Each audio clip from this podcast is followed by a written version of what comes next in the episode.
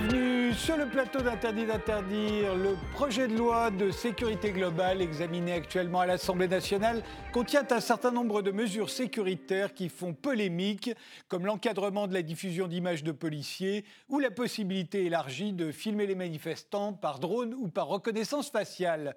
Le projet de loi de programmation de la recherche aussi, auquel a été ajouté en urgence euh, cette semaine un délit d'entrave passible d'un an de prison afin d'éviter les blocages étudiants. Et puis il y a ces quatre enfants de 10 ans arrêtés chez eux par la police et mis en garde à vue pour des propos tenus en classe sur le terrorisme. Alors s'agit-il d'un tournant résolument sécuritaire de la part du gouvernement, voire carrément autoritaire, encouragé par la crise sanitaire, le péril terroriste, le complotisme et la contestation qui gronde de plus en plus. Pour en débattre, nous avons invité Alain Bauer, professeur de criminologie au CNAM, le Conservatoire national des arts et métiers. Vous avez enseigné à l'école des officiers de la gendarmerie nationale, à l'école nationale supérieure de la police, au John Jay College of Criminal Justice de New York, à l'université de la police de Pékin. Et vous êtes l'auteur de plusieurs livres sur les sujets qui nous occupent. Un que sais-je sur les violences et insécurité urbaines avec Christophe Soulier, un autre sur vidéosurveillance et vidéoprotection avec François Ou bien Comment vivre au temps du terrorisme et plus récemment Comment vivre au temps du coronavirus avec Roger Daché aux éditions du CERF. J'ajoute que vous avez été entendu le 28 octobre dernier par une commission de l'Assemblée nationale sur le thème du maintien de l'ordre dans les manifestations. Alors, vous êtes le premier à qui je pose euh, la question, euh, euh, Alain Bauer. Est-ce qu'on vit un, un tournant en ce moment. Est-ce que vous le ressentez comme ça? Beaucoup s'inquiètent euh, pour nos libertés, etc. etc. Euh, est-ce que c'est un moment un peu particulier euh, Est-ce que vous avez cette impression? Bon, quand on regarde le temps long, la réponse est non. On vit ces mouvements de manière assez récurrente avec des tentations sécuritaires, éventuellement autoritaires, puis des retours en arrière. Et d'ailleurs, ce qu'on dit aujourd'hui du ministre de l'Intérieur, quel que soit le nom qu'il porte, M. Darmanin pour l'instant, on pouvait l'expliquer de Georges Clémenceau euh, il y a une centaine d'années, euh, qui se trouvait dans les mêmes difficultés. Donc ce n'est pas un tournant, mais on est dans un cycle. Raphaël Kempf, vous, êtes avocat au barreau de Paris, vous êtes l'avocat de plusieurs journalistes comme Gaspard Glanz, qui a souvent humaillé partir avec les forces de l'ordre pendant le mouvement des Gilets jaunes, ou la photographe Anna Nelson, violemment interpellée hier par la police lors du rassemblement contre la loi sécurité globale, auquel vous participiez, vous aussi d'ailleurs, à ce rassemblement. Vous êtes l'auteur du livre Ennemis d'État, les lois scélérates des anarchistes aux terroristes, paru à la Fabrique l'année dernière. Euh, votre sentiment à vous euh, c'est un moment particulier, un tournant sécuritaire, voire autoritaire, comme certains le redoutent? Bonsoir. Euh, alors le terme de tournant me paraît effectivement un peu problématique parce qu'il laisse penser que nous vivrions actuellement, aujourd'hui, quelque chose de tout à fait différent de ce qui a pu se passer il y a plusieurs années. Et c'est vrai que je pense au contraire que nous sommes sur une pente autoritaire et euh, qui va vers une forme d'État policier, euh, pente que nous avons prise depuis déjà euh, quelques décennies. Je ne remonterai pas jusqu'à Clémenceau, qui a pu jadis avoir des phrases libérales, étonnamment, même si par la suite, il a pu être un ministre de l'Intérieur extrêmement, extrêmement dur.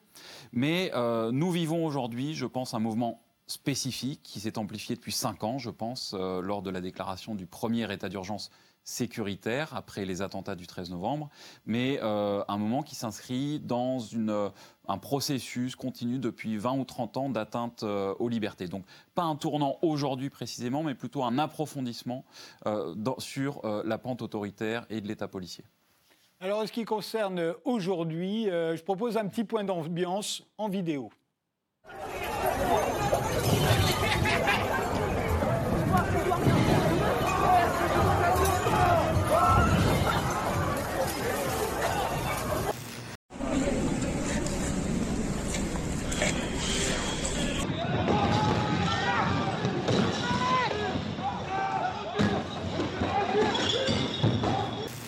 Lycéens sont très courageux de se mobiliser. La seule réponse qui leur est donnée, c'est une répression policière. À partir d'aujourd'hui, la loi sécurité globale est examinée par les parlementaires. 45 000 euros d'amende et un an de prison. Voilà ce que l'on pourrait risquer si l'on diffuse l'image d'un visage ou tout élément permettant l'identification d'un policier ou gendarme en intervention portant atteinte à son intégrité physique ou psychique. À Paris, de violents heurts ont eu lieu à la fin du rassemblement qui visait à dénoncer le texte controversé. Plusieurs incidents sont notamment survenus entre forces de l'ordre et manifestants près de l'Assemblée nationale. Les policiers ont fait usage de canons à eau et de gaz lacrymogène pour disperser les manifestants. Depuis 89, vous savez, depuis 1789, la Déclaration des droits de l'homme et du citoyen prévoit qu'il y a un contrôle possible. Et eh bien là, on prive les citoyens, on prive les médias, l'information de contrôle sur les faits et gestes de la police. C'est absolument anormal.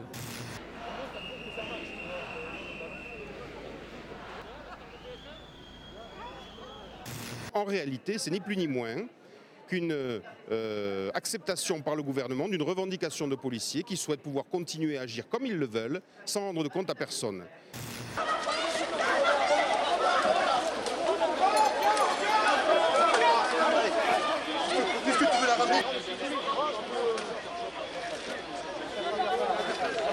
Reculez! Journaliste Journaliste! Oh Est-ce que les journalistes pourront continuer à filmer? La réponse est oui. Pourront-ils continuer à diffuser? La réponse est oui. Est-ce qu'un citoyen pourra filmer une intervention de police? La réponse est oui. Pourra-t-il le dénoncer au procureur de la République? La réponse est oui. Mais pourra-t-on désormais faire des appels au viol sur des policières? Pourra-t-on faire des appels au meurtre sur des policiers?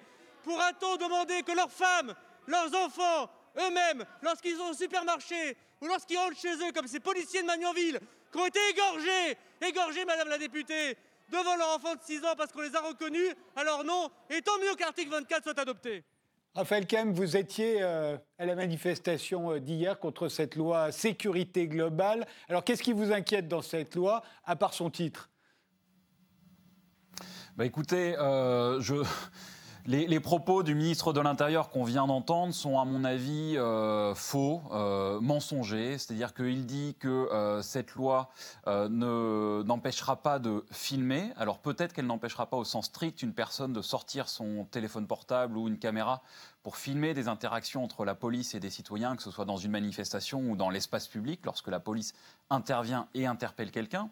Mais cette personne-là pourra être immédiatement interpellée par un policier et puis placé en garde à vue. Et je pense que le gouvernement essaye de faire croire qu'il euh, y a un garde-fou à travers cette euh, notion d'intention malveillante ou euh, de diffusion de l'image dans le but de porter atteinte à l'intégrité physique ou psychique du policier.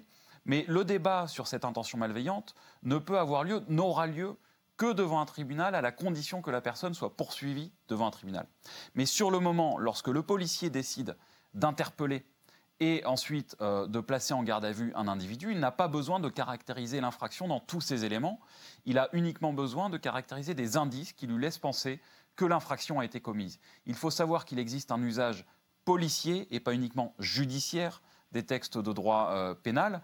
Et en l'occurrence, euh, cet article 24 pourrait être utilisé policièrement par des personnes, par des policiers, pour interpeller immédiatement toute personne qui est en train de euh, filmer euh, un policier dans euh, l'espace public. Et le, gouvernement ment au moins par omission en ne mentionnant pas ce point absolument capital. Quant au rodomontade de Gérald Darmanin sur les appels au meurtre et les appels au viol, ces choses-là sont déjà punies par la loi. Euh, la provocation au meurtre est punie par la loi de 1881 sur la liberté de la presse. elle s'applique pas seulement aux journalistes, mais à tout un chacun. Donc, venir dire qu'on a besoin de l'article 24 euh, pour faire face à euh, ce type d'agissement, c'est mensonger. Et venant du ministre de l'Intérieur, c'est voilà un coup politique. Et j'espère qu'il ne leurra personne, et surtout pas les députés qui sont appelés à voter cette loi. Alain Bauer bah, écoutez, comme toujours dans les textes de loi, alors c'est une proposition et pas un projet, ce qui explique à la fois euh, son côté baroque, euh, un peu artisanal, et puis euh, parfois on y rajoute deux, trois cavaliers, comme on disait dans le temps en matière budgétaire, c'est-à-dire des choses dont on se demande comment elles ont pu arriver là. il y a par ailleurs un autre texte qui va gérer la partie harcèlement et diffusion de noms, d'adresses et de coordonnées qui a été présenté aujourd'hui. Donc il y a une profusion d'éléments et c'est vrai qu'il faut en avoir une vision globale. Moi, j'appartiens à la catégorie de ceux qui pensent que sur les 32 articles euh, de ce texte qui mériteraient euh, sans doute une attention plus intéressante et sur lesquels il y a des choses relativement utiles et, importantes, c'est euh, le moins intéressant, le moins utile, le moins efficace, le moins convaincant et le moins bien écrit des 32 articles de ce texte. Et justement, il y en a un dont on parle très peu, euh, c'est celui qui, prévoit euh, euh, d'élargir les possibilités de filmer, alors non pas les policiers, mais les manifestants, que ce soit par caméra, par vidéosurveillance et par drone. Celui-ci, presque personne n'en parle. Qu'est-ce qui vous inspire, Raphaël Kempf? Écoutez, ça, ça m'inquiète également. Euh, ça m'inspire sur le plan philosophique euh, une forme de euh, déséquilibre entre ce que peuvent faire les citoyens et ce que peut faire l'État. C'est-à-dire que la philosophie qui, qui ressort de ce projet de loi, c'est l'idée que l'État et sa police peuvent regarder en toutes circonstances les citoyens, tandis que les citoyens, eux, ne peuvent pas regarder la police et ne peuvent pas la filmer. On se retrouve au sens strict dans la position idéale typique euh, du panoptique telle qu'elle a été euh, décrite par euh, Michel Foucault dans Surveiller et punir et qu'on connaît bien, où ce prisonnier est vu par le surveillant sans que celui-ci ne puisse le voir. Donc la philosophie de ce projet de loi, c'est de faire en sorte que les citoyens, les manifestants notamment, puissent être vus euh, par des caméras de la police au moyen des drones, mais ne puissent pas, eux, filmer la police. Donc il y a ce déséquilibre qui me semble inquiétant d'un point, de vue, euh, démocratique. Au-delà euh, de cela, on, sait que le Conseil d'État avait sanctionné la préfecture de police qui avait fait usage de drones hors dehors de tout cadre légal. Et euh, malheureusement, ce projet de loi vient permettre d'offrir un cadre légal à ce genre de situation. Et évidemment, je le regrette. Mais il faut voir que, entre-temps, la préfecture de police, notamment à Paris, ne s'est pas privée de la possibilité d'utiliser des drones, alors même que euh, cela était euh, sans fondement légal. Et ce qui ce qui m'amène à penser que dans ce pays, de plus en plus, c'est la police qui fait la loi au sens où c'est la police qui, à travers son action, va mettre le pouvoir politique et législatif devant le fait accompli, en disant voilà, j'ai euh, fait ceci, j'ai utilisé des drones alors même que je, n'avais pas le droit de le faire, mais c'est pas grave. Euh, j'interpelle des journalistes alors que même je n'ai pas le droit de le faire, comme hier avec Anna Nelson. Et on vient demander au pouvoir législatif, au pouvoir exécutif, de venir créer des dispositifs législatifs pour, d'une certaine manière, valider des pratiques policières que euh, la police a, acquises, euh, on va dire, par la force, ou euh, de, façon en, contournant le droit. Qu'est-ce qui obligerait, Raphaël Kempf, le, gouvernement à accéder à toutes les demandes de la police Le rapport de force entre les deux serait en faveur de la police et en défaveur du gouvernement? C'est vrai que c'est très étonnant. Nous avons des syndicats de policiers euh, qui sont euh, extrêmement vindicatifs, qui demandent toujours plus euh, sur la simplification, des procédures pénales. Ce n'est pas trop à l'ordre du jour aujourd'hui, mais c'est une de leurs revendications capitales, alors même qu'on sait que la procédure, c'est la sœur jumelle de la liberté, et c'est grâce à ça qu'on vit dans un, état de droit. Ils demandent voilà, des textes toujours plus liberticides, et malheureusement, nous avons un pouvoir qui accède à toutes leurs demandes. Alors pourquoi ou qui au moins laisse penser qu'il accède à toutes leurs demandes. Et euh, il le fait pour certaines à un grand nombre d'entre elles. Pourquoi fait-il cela? À mon avis, c'est parce que ce pouvoir a le sentiment qu'il ne tient plus que par sa police. Il y a un tel euh, désarroi dans notre pays, euh, de telles inégalités sociales entre les pauvres et une oligarchie qui devient de plus en plus riche, et les chiffres nous le montrent, qu'il y a une colère sociale qui est réelle, et le mouvement des Gilets jaunes, qui a fêté ses deux ans avant-hier, hier ou avant-hier, est, bien l'expression de ce malaise social grandissant. Et donc, face à ce malaise, le gouvernement, plutôt que de répondre euh, par plus de justice sociale, fait le choix de répondre exclusivement par la répression et par la police. C'est comme cela, à mon avis, que nous pouvons interpréter le fait que ce gouvernement réponde avec autant de diligence euh, et de soumission à ce que demandent euh, les syndicats de police. Alain Bauer? Oh, j'en fais pas une démonstration aussi euh, caricaturale, mais je ne suis pas dans une logique euh, militante. Donc euh, voilà, il se trouve que dans ce pays, depuis au moins sept siècles, l'État ne peut dialoguer avec la, la, société que par le rapport de force et la violence, parce qu'il ne sait pas parler à la société, il ne sait pas dialoguer, il ne sait pas négocier, et il n'est pas dans une logique du compromis.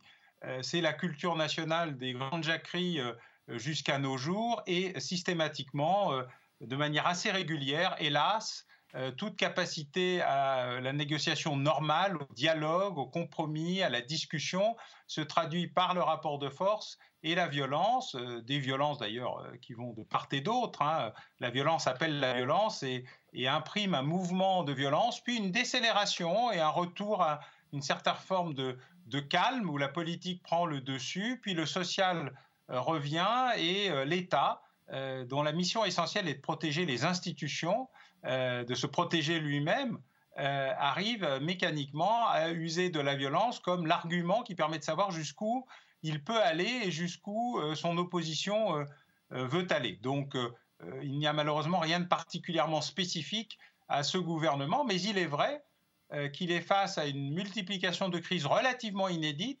Tous les gouvernements ont connu des crises, mais jamais autant groupées.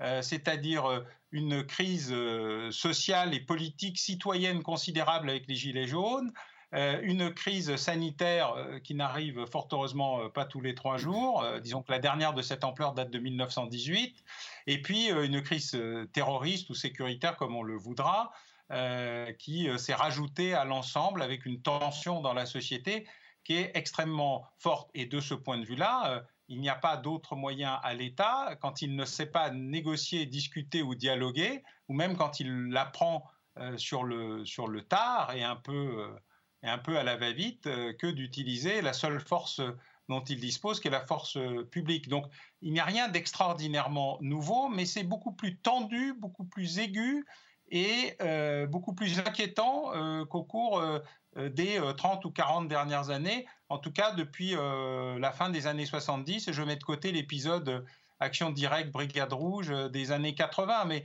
en général, en matière terroriste comme en matière criminelle ou en matière de violence, ce qui est nouveau, c'est ce qu'on a oublié. Et notre amnésie collective accélérée par l'usage des réseaux sociaux et l'accélération du temps et la rétractation de l'espace, la perte de la perspective, nous amène toujours à penser que quelque chose d'extraordinaire vient d'arriver, totalement inédit, ça n'existait pas avant et que ça n'existera pas après. Ce n'est pas exact. C'est un processus, hélas, récurrent. Et il faut le dire, l'État n'apprend pas grand-chose des épisodes qu'il rencontre en matière de violence avec la société.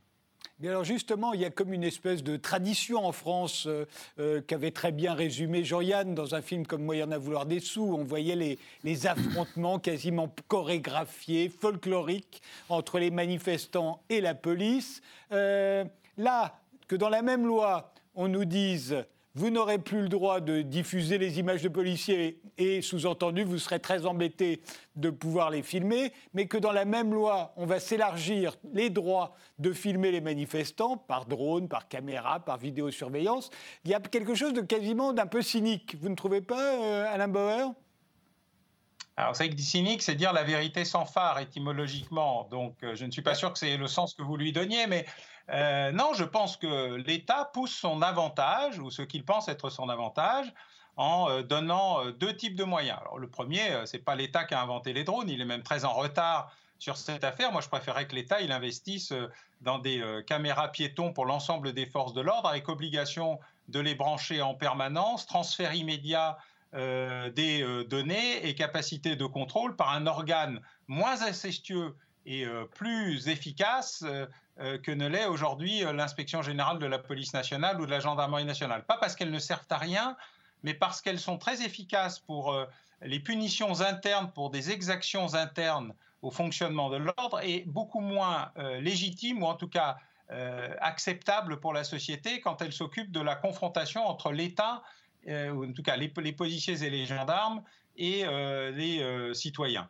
Et puis, deuxièmement, bah, le drone, il existe, il n'a pas attendu la police. Et donc, la décision des instances, des juridictions administratives était un appel à la législation. Et donc, cet appel a été entendu par le législateur. Après, est-ce que la manière dont le législateur répond à l'appel de la juridiction convient C'est probablement un sujet de discussion. Mais le fait de donner un cadre législatif, me paraît extrêmement important, de la même manière qu'il fallait donner un cadre législatif à la loi sur le renseignement, qu'il fallait donner un cadre législatif au maintien, en tout cas un cadre réglementaire, ou en tout cas clair au maintien de l'ordre. Et donc chaque fois, euh, on ne peut pas être à la fois en demande euh, d'un processus qui encadre euh, les actions des services de l'État puisse se plaindre que le, cadre arrive. On peut se plaindre que ce n'est pas le cadre qu'on voudrait, mais il faut bien regarder ce qu'est l'enjeu en la matière. Les drones existent sans cadre législatif, autant donner un cadre législatif, quitte à faire en sorte qu'ils ne soient pas aussi invasifs ou intrusifs que ce qui est euh, euh, contesté aujourd'hui, sur lequel il y a effectivement un gros travail à réaliser. Raphaël Kempf? Oui, alors les, drones existent actuellement sans cadre législatif. Cela euh, veut dire, d'un point de vue juridique, que euh, la police euh, est hors la loi lorsqu'elle fait actuellement usage de drones. Et je pense que ça, ça devrait interpeller tout citoyen un peu soucieux de la question des libertés fondamentales et surtout de la manière dont l'État respecte ou pas la, la, loi et l'État et l'État de droit. Mais si on veut avoir un vrai débat démocratique, le débat c'est pas sur le cadre selon lequel les drones doivent être encadrés ou pas c'est euh, est-ce qu'on veut autoriser la police à utiliser des drones pour surveiller euh, les citoyens? Je pense que c'est ça le débat fondamental. En entendant M. Alain Bauer, on a l'impression que, euh, par principe, il faudrait que la police ait accès aux drones. Peut-être qu'on pourrait se dire, et c'est un débat démocratique que nous devons avoir, que non, il ne faut pas que la police puisse utiliser des drones pour surveiller les citoyens. Dont acte. Et malheureusement, quand on déplace le débat, comme le fait M. Alain Bauer, sur le plan technique, de savoir quel encadrement juridique on souhaite, euh, je pense qu'on perd euh, le vrai fondement, euh, le vrai débat démocratique que nous devons avoir. Et pour répondre par rapport à ce que, juste, je vous interromps, Raphaël Kemp, parce que posons la, la, question à la Bauer. Est-ce que vous pensez qu'il faut absolument que la, que la police puisse avoir recours aux drones contre ses propres citoyens? Alors, ce qui est formidable, c'est que quand je dis quelque chose, vous n'écoutez que ce que vous avez envie d'entendre. Quand j'ai dit les drones existent, je ne dis pas les drones policiers existent, je dis les drones existent, ils existent. N'importe qui peut avoir un drone et n'importe qui faut surveiller et filmer n'importe qui. C'est une situation qui est un état de fait. C'est comme ça. Et donc, la question qui est posée n'est pas de savoir si la police a le droit ou pas le droit d'avoir des drones, c'est quelle réglementation on donne sur l'usage des drones. Et cette question-là ne vise pas seulement la police. Par contre, le fait que la police soit la seule institution à ne pas pouvoir utiliser de drones pose un problème qui est aussi important que le fait de savoir si elle en a le droit. Si elle était la seule à avoir des drones, le débat serait un débat sur l'intrusion des drones euh, pour euh, l'usage de la surveillance. Par contre, personne ne trouve anormal d'avoir des équipements qui permettent par exemple de surveiller les exactions des policiers quand euh, ils sont en mission. Et la caméra piéton est une revendication permanente. Le drone pourrait-il peut-être aussi surveiller les policiers et pas seulement les manifestants? Enfin, dans les manifestations, il n'y a pas que des bisounours gentils. Euh, l'idée euh, d'une formidable opération où il y aurait de méchants policiers euh, agressifs, racistes et xénophobes, dont la mission essentielle est de taper sur les gens face à des gentils manifestants qui ne font jamais rien, est une jolie revisite de l'histoire, mais il y a un équilibre dans l'usage de la force. Et cet équilibre, il, a existé de tout temps. Je suis le premier à expliquer que l'État y a une très grande part de responsabilité, mais il n'y a pas que des victimes d'un côté et des agresseurs de l'autre. C'est un chouïa plus compliqué que cela. Raphaël Kempf Excusez-moi, je, laisse à Alain Bauer la responsabilité de ce terme de, bisounours et sa présentation caricaturale euh, de ce que serait euh, ma position selon lui. Je me suis mis au niveau de la. Maintenant, sur la question des drones, sur excusez-moi, je n'entends pas. la visio, c'est toujours un peu compliqué, mais euh, sur la question des drones, aujourd'hui, un citoyen n'a pas le droit de faire voler un drone au-dessus de Paris. Et pour avoir défendu des gens qui l'avaient fait, le drone a été confisqué par euh, la justice et ils ont été condamnés euh, à, une amende ou à une peine de prison avec sursis. Donc en l'état, on n'a pas le droit de le faire. La question, c'est est-ce qu'on veut autoriser ou pas la police à le faire? Moi, je dis non, et je pense que la police n'a pas à faire ça. Donc, c'est pas juste être face à un état de fait et venir encadrer juridiquement cet état de fait. C'est se poser un débat démocratique. Est-ce que la police doit pouvoir avoir accès ou pas à cet outil-là Et moi, je pense que non. Mais pour revenir par rapport à, ce que euh, Alain Bauer avait dit en introduction sur euh, l'histoire de la violence et des relations entre l'État et sa population qui ne passerait pas par la négociation, mais uniquement, exclusivement par la violence, je vous avoue que je n'ai pas tout compris. Euh, je suis désolé, mais de ce qui a pu être présenté à travers ce survol historique de l'histoire de France. moi, excusez-moi d'être parfaitement trivial, je suis juriste, c'est peut-être un tort, mais lorsque on dit euh, l'État est là pour protéger les institutions, eh bien moi, je, euh, je suis en désaccord euh, formel avec ça. C'est-à-dire que l'idée que je me fais de l'État, ou plutôt de ce que doit être l'État, est une idée qui vient euh, de la Révolution française, la Déclaration des droits de l'homme et des grands textes qui encadrent juridiquement et qui protègent les libertés des citoyens. Et pour moi, l'État doit être là aussi et surtout pour garantir que les citoyens puissent exercer leur liberté sans que celle-ci ne soit limitée euh, l'État ou, euh, ou, ses agents. Et lorsqu'on commence à penser l'État uniquement comme quelque chose qui est là pour penser, euh, pour protéger les institutions, je pense qu'on fait bien peu de cas et on s'intéresse très peu aux libertés fondamentales. Et évidemment, je, le regrette profondément.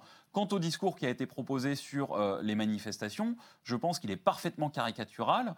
il n'est pas de mon point de vue de dire qu'il ne se passe jamais rien en manifestation, mais nous devons observer aujourd'hui qu'il existe des violences policières qui ont été largement documentées, et je pense que Alain Bauer ne pourra pas euh, le nier, et qui sont dues à des évolutions qui sont en apparence des évolutions euh, techniques, mais aussi juridiques. Techniques parce qu'on a donné un armement euh, qui parfois sont des armes qualifiées d'armes de guerre par la loi aux, forces de l'ordre, et armements qui ont eu pour effet des, des mutilations euh, à l'égard de, certains manifestants qui ne présentaient strictement aucun danger et qui étaient pacifiques. Voilà, il faut, il faut aussi voir la réalité de ce que c'est aujourd'hui. C'est-à-dire que M. Bauer, euh, libre à lui de penser que euh, la relation entre la police et l'État, entre l'État et la population ne peut se résoudre qu'à travers la question de la violence.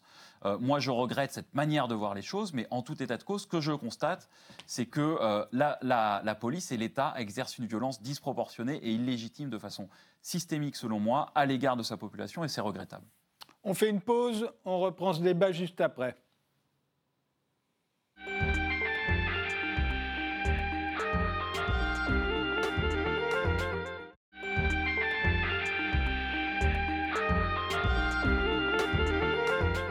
Nous reprenons notre débat entre Raphaël Kempf et Alain Bauer. Euh, j'aimerais vous entendre l'un et l'autre sur euh, cet amendement déposé cette semaine euh, au projet de loi de programmation de la recherche. Cet amendement qui concerne un délit d'entrave qui serait passible d'un an de prison et 7500 euros d'amende. Ce serait destiné à empêcher les blocages, voire carrément interdire toute contestation étudiante. Alain Bauer D'abord, je ne vois pas bien euh, ce que cet amendement vient faire à cet endroit-là. Déjà, ce texte pose beaucoup de problèmes à l'ensemble de la communauté universitaire sur d'autres euh, sur d'autres euh, sujets, mais pour avoir moi-même, dans des épisodes déjà un peu lointains, considéré que le mouvement étudiant devait pouvoir s'exprimer, devait être un élément de démocratie, même d'apprentissage de la démocratie euh, euh, réelle. Euh, il n'y a rien d'utile dans cet amendement. Il est même extrêmement contre-productif pour ce qui devrait être la relation normale du dialogue qui existe à l'intérieur du système académique. Alors après, on peut toujours regretter, et j'en fais partie de ceux qui regrettent la casse quand on occupe une université. Je rappelle que durant des épisodes qui étaient 68 ou 86, les organisations étudiantes ou les animateurs du mouvement étudiant faisaient en sorte justement de préserver euh, leur outil de transformation, de diffusion euh, et euh, d'apprentissage et que les affrontements, quand ils avaient lieu, se faisaient ailleurs que dans les enceintes universitaires et que on n'y cassait pas grand-chose. Mais sur le fond, et pour reprendre d'ailleurs sur l'épisode précédent, moi je constate ce qu'est la relation euh, qui existe entre l'État et les citoyens. Je la déplore, je ne la défends pas, mais je ne réinvente pas un, passé euh, illusoire euh, et qui n'est pas la réalité de ce qui se passe. Donc vouloir une société meilleure et plus démocratique est une excellente chose. Nier l'existence de ce qu'elle est et de ce qu'elle est depuis très longtemps pose un autre type de problème. Mais non, je pense que cet amendement n'a aucune justification particulière, ne résout rien et fait plutôt partie de l'agitation que de l'action. J'imagine que vous serez d'accord, euh, Raphaël Kempf? Oui, je suis d'accord, mais euh, l'argument qui vient de vous, être présenté est un argument utilitaire. que je partage, mais ce n'est pas celui évidemment que je mettrai en premier lieu. C'est-à-dire que cet amendement a pour but de, aurait pour effet de sanctionner d'une peine de prison des personnes qui auraient occupé une université. Et c'est vrai que euh, du point de vue des libertés fondamentales, c'est quelque chose qui porte atteinte à la liberté de se réunir entre étudiants pour discuter. qui portent atteinte à la liberté d'expression, d'une certaine manière aussi à la liberté de manifester, effectivement à des libertés qui sont au fondement de, de la démocratie. Il existe déjà un texte qui a été créé en 2010, qui est quasiment similaire à cet amendement, qui punissait le fait de s'introduire non pas dans une université, mais dans un établissement euh, scolaire, un lycée par exemple. Et euh, pour avoir été avocat avec d'autres dans euh, ce dossier, je pense à l'affaire du lycée Arago, que vous connaissez peut-être, en mai 2018, donc il y, a, il y, a, un peu plus de deux ans, où une centaine de personnes qui s'étaient réunies dans l'enceinte de ce lycée, et dans le but de faire une, une assemblée générale et donc de construire quelque chose de démocratique, de faire quelque chose de démocratique en discutant collectivement euh, sur euh, diverses problématiques, enfin de, de, l'époque. Euh, ces personnes-là ont été interpellées collectivement et massivement, puis mises dans, dans, un bus où elles ont entendu dans des conditions innommables pendant des heures avant d'être placées en garde à vue, et pour certaines d'entre elles, poursuivies devant le tribunal ou le, le juge des enfants pour les lycéens qui étaient mineurs. Voilà, donc on a un historique de cet article-là et je crains que s'il il venait à être adopté, eh bien, euh, cela interdise effectivement euh, les blocages d'universités de manière générale, mais que lorsqu'il y en ait, eh bien, euh, on se retrouve avec une police qui interpellerait, qui ferait des sortes de rafles en interpellant de façon massive et collective. Et moi, j'ai toujours pensé que l'interpellation collective était contraire au droit, qui exige que pour interpeller quelqu'un, on ait la preuve que cette personne ou l'indice que cette personne est personnellement, individuellement commis un délit, eh bien j'ai peur que euh, ce euh, nouveau délit donne euh, des, pouvoirs absolument disproportionnés à la police pour venir interpeller des étudiants qui occuperaient leur, leur université. Donc c'est évidemment un texte contre lequel il faut s'opposer, mais vous me direz, il y en a, enfin je le dis également, il y a énormément de textes aujourd'hui, on a l'impression qu'une mauvaise idée chasse l'autre et que tous les jours le gouvernement nous invente une nouvelle loi scélérate contre laquelle il faut, euh, il faut se battre, et pas uniquement avec des arguments utilitaires, mais aussi en faisant appel à la question des libertés fondamentales euh, qui nous viennent au moins depuis 1789, euh, la Déclaration des droits de l'homme et du citoyen. Alors après les étudiants, il y a les écoliers, quatre écoliers de 10 ans euh, arrêtés à l'aube chez eux et en conduit en garde à vue où ils sont restés plusieurs heures, à 10 ans. Ça s'est passé à Albertville à cause de propos tenus en classe euh, par ces mêmes écoliers sur le terrorisme. Euh, alors à la fois, ça peut paraître très choquant quand c'est dit comme ça, mais il y a quelque chose encore plus choquant, c'est que ça n'a qu'à choquer quasiment personne. Il faut bien le dire, c'est qu'on est en France aujourd'hui à une époque où on peut emmener des enfants de 10 ans en garde à vue que c'est sur le terrorisme, on est apte à le comprendre. Euh, qu'est-ce que ça vous a inspiré, euh, Alain Bauer? Moi, été assez surpris euh, de la méthode. Je fais partie de ceux qui pensent qu'il ne faut jamais rien laisser passer.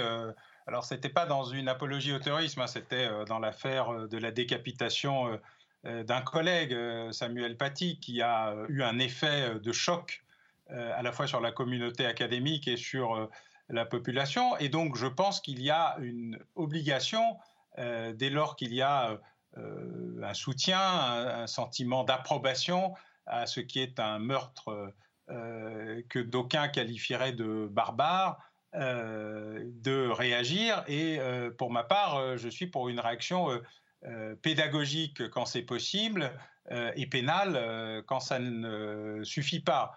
Euh, donc je la pense qu'il fallait réagir et probablement convoquer les parents et les enfants euh, pour une saine explication de texte, euh, parce que rien faire aurait été une lâcheté, une lâcheté en tant que telle.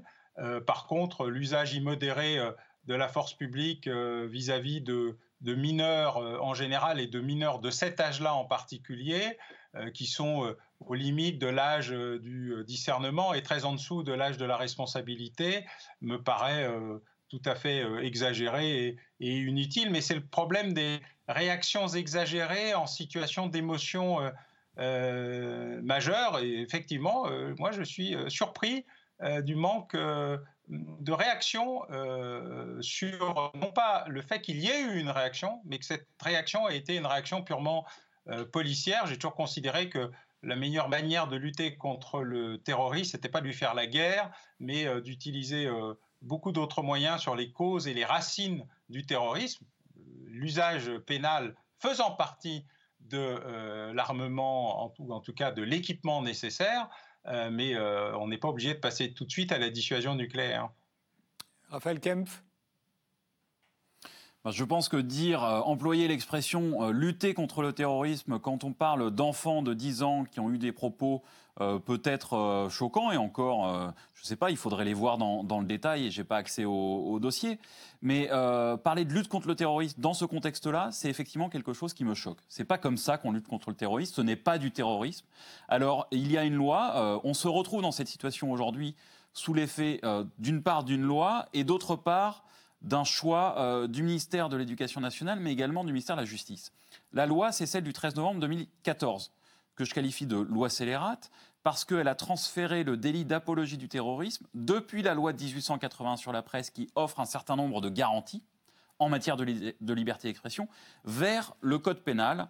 Et euh, depuis cette loi, l'apologie du terrorisme est qualifiée d'acte de terrorisme. Et je pense que c'est un glissement qui est bien plus qu'un glissement sémantique. Ça montre euh, quelque chose d'extrêmement grave où tout d'un coup la seule parole va devenir un acte de terrorisme en soi. Donc ça c'est le, on va dire la première étape. La deuxième étape c'est après la mort, euh, l'assassinat terroriste de Samuel Paty. Du côté du ministère de l'Éducation nationale et du côté des procureurs de la République, donc du ministère de la Justice, on a décidé de faire remonter tous les incidents qui avaient pu être euh, examinés, vus en classe euh, au lendemain de la mort de Samuel Paty. Mais est-ce qu'on se rend compte qu'un euh, élève de 10 ans, c'est quelqu'un qui comprend pas forcément extrêmement bien ce qui peut se passer autour de lui? Et moi, j'ai cru comprendre que des personnes avaient été arrêtées et placées en garde à vue parce qu'elles avaient pu dire que si Samuel Paty n'avait pas montré ses caricatures, eh bien Samuel Paty n'aurait pas été assassiné. Alors je veux dire, ce type de réflexion, dans la bouche d'un enfant de 10 ans, on va dire Ah non, mais c'est de l'apologie du terrorisme. Je pense que c'est extrêmement choquant euh, d'en recourir à euh, la police. Il faut savoir aussi que ces personnes ont été perquisitionnées. Donc euh, on a des enfants à Albertville qui sont traumatisés, de ce que j'ai pu comprendre en, lisant des articles de presse, traumatisés par la perquisition, traumatisés par la, la privation de liberté, des gens qui n'osent plus remettre leurs enfants dans cette école parce qu'ils ont le sentiment, et à raison me semble-t-il, qu'un lien de confiance a été brisé entre eux et euh, la hiérarchie, la communauté éducative, parce qu'ils ont été, euh, passez-moi l'expression, mais balancés à la police, balancés au procureur de la République. Donc on a quand même euh, un professeur, un directeur d'école qui, entendant des propos problématiques, se dit il faut absolument que j'appelle le procureur de la République. Et là, on a un procureur de la République qui n'a rien trouvé de mieux que de se dire eh bien, demain matin, il faut que j'envoie 10 policiers dans chacun de ces, de ces appartements habités par chacune de ces familles pour aller euh, perquisitionner et euh, placer en garde à vue ces, euh, ces, jeunes enfants. Enfin, c'est pas une garde à vue, c'est une retenue, mais peu importe, les priver de leur liberté.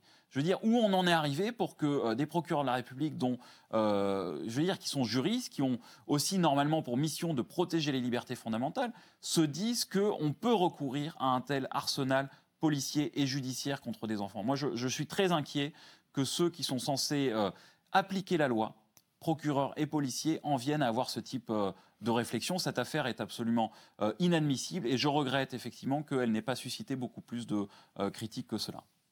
Alors c'est vrai qu'on est à un moment, et, vous l'avez dit, notamment Alain Bauer, euh, euh, où il y a plein de crises en même temps. Euh, la crise sanitaire, le terrorisme qui était juste avant, il y a une crise sociale, politique. on a l'impression que le, le gouvernement doit faire face sur tous les fronts, qu'il y a une demande d'autorité qui n'est pas l'apanage de des plus sécuritaires euh, euh, d'entre nous, mais aussi il y a une partie des intellectuels aujourd'hui qui demandent plus d'autorité, plus de répression. Euh, c'est un moment, c'est là où je disais que c'est un moment particulier quand même, Alain Bauer. Alors je veux bien à l'échelle des siècles, ce n'est peut-être qu'une goutte d'eau, mais à l'échelle des, des 30 dernières années, on s'en souviendra quand même.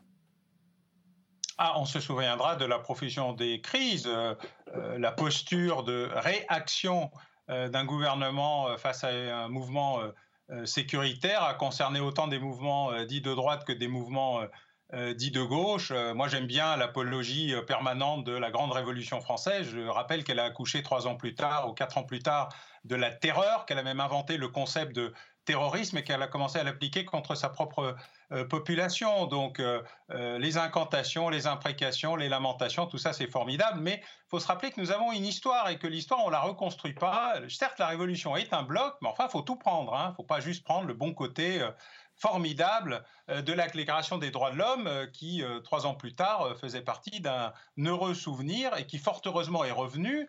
Notamment au, retour de la République, puis la République s'est effondrée. quelques guerres plus tard, ce pays a été occupé, il a même été occupé et collabo. Euh, avant un retour euh, de la résistance euh, et sa libération. et puis voilà. Donc oui, il faut considérer qu'effectivement, à un moment donné, un gouvernement est comptable vis-à-vis de sa population de ce qu'il fait. Alors il peut être comptable de deux manières. C'est un débat qui a été assez connu d'ailleurs sur les questions de sécurité entre Jaurès et Clémenceau, dont on parlait tout à l'heure. Et c'est un des rares débats de joute oratoire où Jaurès perd contre Clémenceau euh, sur le thème de euh, le réel, la réalité. Euh, comment on gère la réalité, comment on prend en compte la réalité, comment on assume le fait de protéger les plus pauvres qui sont les plus victimes, notamment des questions d'insécurité ou de violence, plutôt que de croire que tout ça va se résoudre formidablement et qu'on pourrait supprimer la force publique. Alors contrôler la force publique est une excellente chose. La supprimer relève d'une curiosité. C'est comme expliquer que euh, on roulerait mieux euh, sans code de la route, sans feu rouge, sans ceinture de sécurité et sans passage piéton, et puis euh, advienne que pourra. Et donc toute une série de problèmes qui existent aujourd'hui vis-à-vis de ce gouvernement.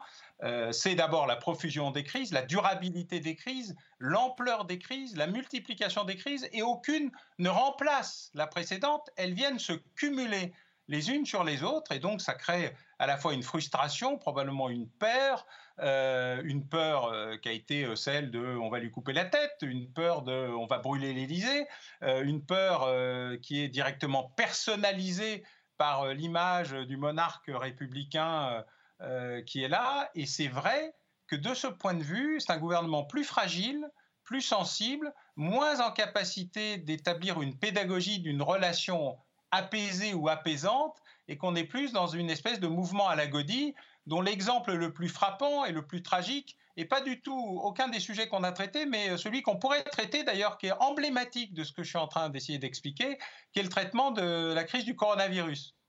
C'est-à-dire euh, un péché originel du mensonge fondateur euh, sur le masque ne sert à rien, suivi de mouvements erratiques entre euh, surconfinement, sous-confinement, on déconfine trop vite, on va pas reconfiner, on reconfine quand même, euh, faut mettre des masques, faut pas les mettre partout, nulle part, ici et là. Et cette espèce de désordre permanent qui donne l'impression que justement il n'y a pas de cohérence gouvernementale, de colonne vertébrale gouvernementale, et ça amène ces processus excessifs, ces espèces de mouvements un peu de menton euh, qui visent à dire non, non, mais si, faites-moi confiance, en fait, euh, je résisterai euh, à la pression et à la fin, euh, je réussirai à renverser l'adversité. Donc c'est certain que ça, ça rend le mouvement politique, la difficulté politique, la faiblesse politique, on la compense par la posture.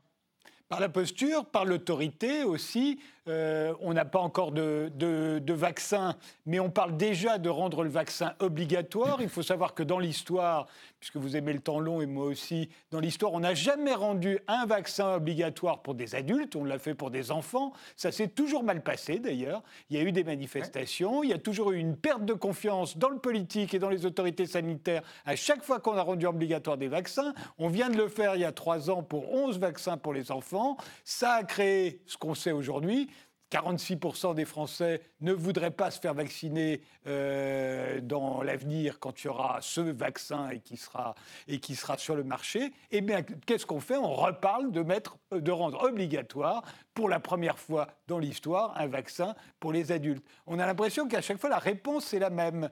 Euh, et particulièrement, vous avez raison, dans cette crise sanitaire qui a quand même donné lieu à des réductions de liberté sans précédent dans l'histoire de l'humanité. On n'avait jamais vu ça. Personne n'avait jamais osé ça. Mais ça n'est pas l'apanage du gouvernement français. On a fait comme tout le monde. Raphaël Kempf Oui, alors euh, effectivement, on a, euh, supprimé la liberté d'aller et venir de tous les citoyens du, jour au lendemain. C'était quand même quelque chose d'assez particulier qu'on avait, euh, qu'on n'avait jamais vu. moi, ce qui m'avait beaucoup inquiété, et qui m'inquiète toujours d'ailleurs, c'est le fait qu'on puisse s'envoyer en prison, juger en comparution immédiate et envoyer en prison.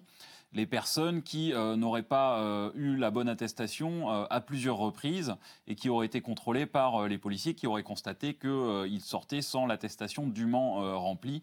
Et on a vu des personnes analphabètes qui ne savaient pas lire et écrire et qui donc n'étaient pas capables de remplir une attestation être envoyées en prison.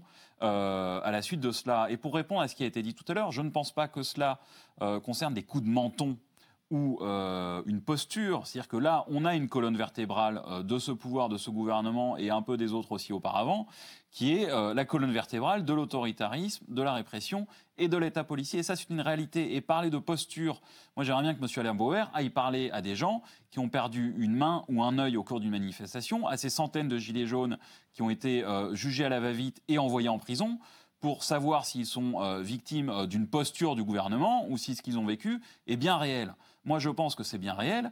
Et on est face à un, pouvoir, un gouvernement qui, effectivement, fait usage de euh, la répression et qui, en plus de cela, euh, n'a euh, comme mot à la bouche que les notions, la notion de valeur de la République. Alors, on n'en a pas beaucoup parlé aujourd'hui, mais ça fait vraiment partie du discours ambiant.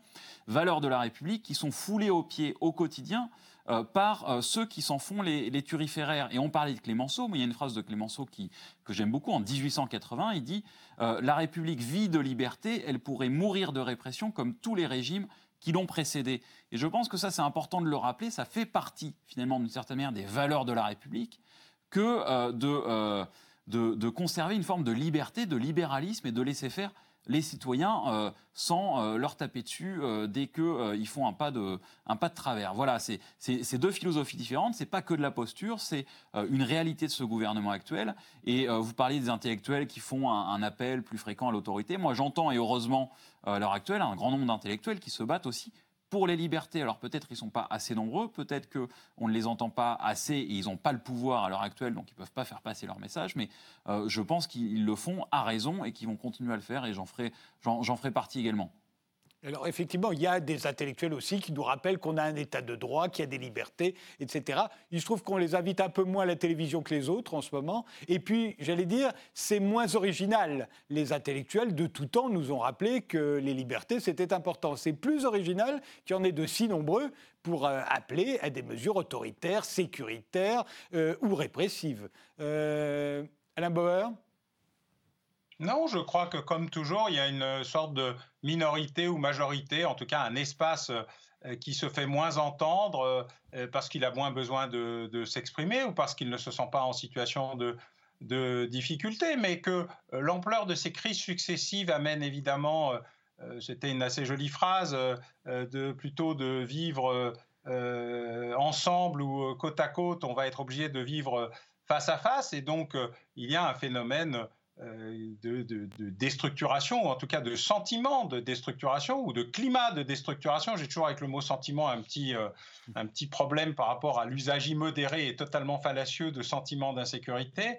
Euh, voilà, et donc on est dans un pays où il y a une, violence dans l'air. Dans euh, et que, cette violence soit celle de l'État, y compris avec des violences de policiers que certains appellent des violences policières, euh, ou euh, des violences contre les institutions et leurs représentants, avec des enseignants, des journalistes, des responsables politiques élus qui subissent des agressions physiques et pas seulement euh, verbal. Voilà. Donc le principe de réalité, c'était la, belle phrase de Clémenceau face à Jaurès, hein, qui était de dire euh, vous rêvez de cathédrales qui s'élèvent dans le ciel et moi euh, je m'occupe de ceux qui les construisent et c'est ceux-là que je veux protéger. Eh bien, c'est que pour fonctionner dans une société de liberté, il faut s'occuper des deux niveaux le niveau philosophique élevé des grands principes et le niveau de la protection des gens de la réalité. Et, oui, monsieur Maître Kempf, euh, il se trouve, j'espère que oui, je rencontre des victimes, je rencontre des gens qui ont été blessés, et j'espère que vous vous rappelez aussi que, comme avocat, il vous arrive d'être partie civile, ce qui vous montre qu'on peut avoir, avec la belle robe et les principes qui sont les vôtres, la possibilité aussi de défendre des victimes contre des auteurs et pas seulement euh, des euh, victimes de l'État, mais aussi des victimes d'autres personnes euh, qui ont pensé que la violence était une arme utile et nécessaire alors qu'elle ne crée qu'une victimation et des effets secondaires beaucoup plus dangereux et beaucoup plus graves. Voilà, c'est le principe de réalité, c'est accepter la complexité de cette fameuse réalité et d'essayer de sortir d'un niveau unilatéral et relativement monocolore. Raphaël Kempf? Oui, effectivement, ça m'arrive de défendre des victimes de violences policières, vous en doutez, qui sont traumatisées par euh, cet usage euh, illégitime et immodéré de la force. Et j'ai effectivement vu des personnes qui ont vécu, enfin, qui vivent encore aujourd'hui euh, dans des états de choc post-traumatique, et c'est absolument effrayant. ceci étant dit, sur la question des grands principes, moi je tiens à dire que les grands principes, c'est pas de la théorie, c'est quelque chose de très concret. Quand on dit qu'on a un droit au respect de la vie privée, ça implique que la police n'a pas le droit de regarder ce qu'il y a dans votre sac, dans votre domicile ou dans votre véhicule, sauf dans certaines conditions. Donc ça, c'est du concret. C'est euh, les cathédrales qu'on bâtit. Le, fait de ne pas euh, envoyer un journaliste ou une journaliste, comme ça arrivait hier soir, en garde à vue, de la priver de sa liberté pendant euh, plusieurs, une nuit et plusieurs heures, c'est du très concret. Donc là, moi, je parle de grands principes peut-être, c'est des principes juridiques, et moi, j'ai le sentiment que M. Bauer euh, voulait euh, jeter aux oubliettes un peu trop rapidement la Déclaration des droits de l'homme et du citoyen, euh, comme s'il fallait jeter le bébé avec l'eau du bain de la Révolution française. Mais moi, je m'y réfère tout le temps parce que ce sont des principes, mais qui techniquement, juridiquement, au quotidien, dans le concret, euh, s'appliquent et doivent pouvoir s'appliquer pour pouvoir défendre euh, la liberté des citoyens de façon très concrète. Donc, excusez-moi, moi, je suis, je suis un avocat, je suis quelqu'un de, je, suis sur le terrain, comme on dit, euh, et je le vois tous les jours dans les commissariats, les tribunaux, etc. Et je pense qu'il faut le rappeler. C'est-à-dire que ce qu'on appelle les libertés fondamentales, les droits de l'homme, etc. C'est pas du vent, des paroles en l'air, de la théorie. C'est quelque chose qui peut aider les citoyens ou permettre aux citoyens d'exercer librement ce qu'ils veulent faire sans que l'État n'aille trop loin dans le contrôle de ce qu'ils font. Non, je pense que ce que je viens de dire est confirmé. Quand je parle partie civile à Maître Kempf, il considère que euh, les seules défenses euh, qu'ils sont, c'est les victimes de violences policières. Moi, je lui parle des victimes des autres violences, celles qui sont celles de la société. Il doit savoir que ça existe. Il n'y a pas que des victimes de violences policières dans l'univers.